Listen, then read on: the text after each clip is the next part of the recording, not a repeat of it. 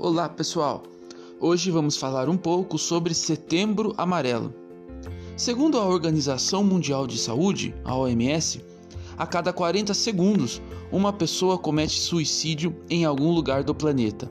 Ou seja, em um ano, mais de 800 mil pessoas perdem sua vida dessa maneira. Dados levantados pela instituição em 2016 também apontam que o suicídio é a segunda principal causa de morte entre os jovens com idades entre 15 e 29 anos. Em setembro de 1994, nos Estados Unidos, o jovem de 17 anos, Mike Hem, cometeu suicídio.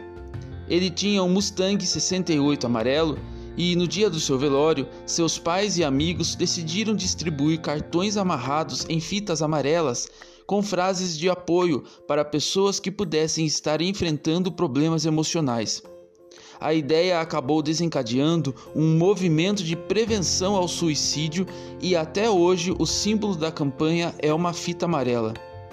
Inspirado no caso de M, o Setembro Amarelo foi adotado em 2015 no Brasil pelo Centro de Valorização da Vida, o CVV, o Conselho Federal de Medicina e a Associação Brasileira de Psiquiatria.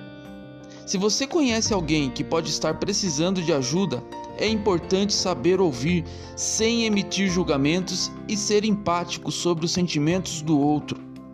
Minimizar os problemas enfrentados pela pessoa, ainda que pareçam desimportantes para você, não é uma boa opção é preciso respeitar a forma como a pessoa vê a situação. Ao mesmo tempo, por mais que as intenções sejam as melhores, é fundamental incentivar a pessoa a procurar ajuda especializada.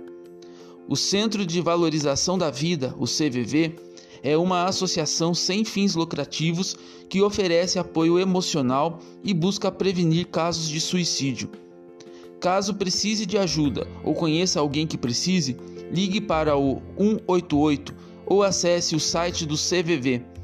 Tanto o chat da página quanto o telefone ficam disponíveis para contato 24 horas por dia em todos os dias da semana. O serviço é sigiloso e gratuito.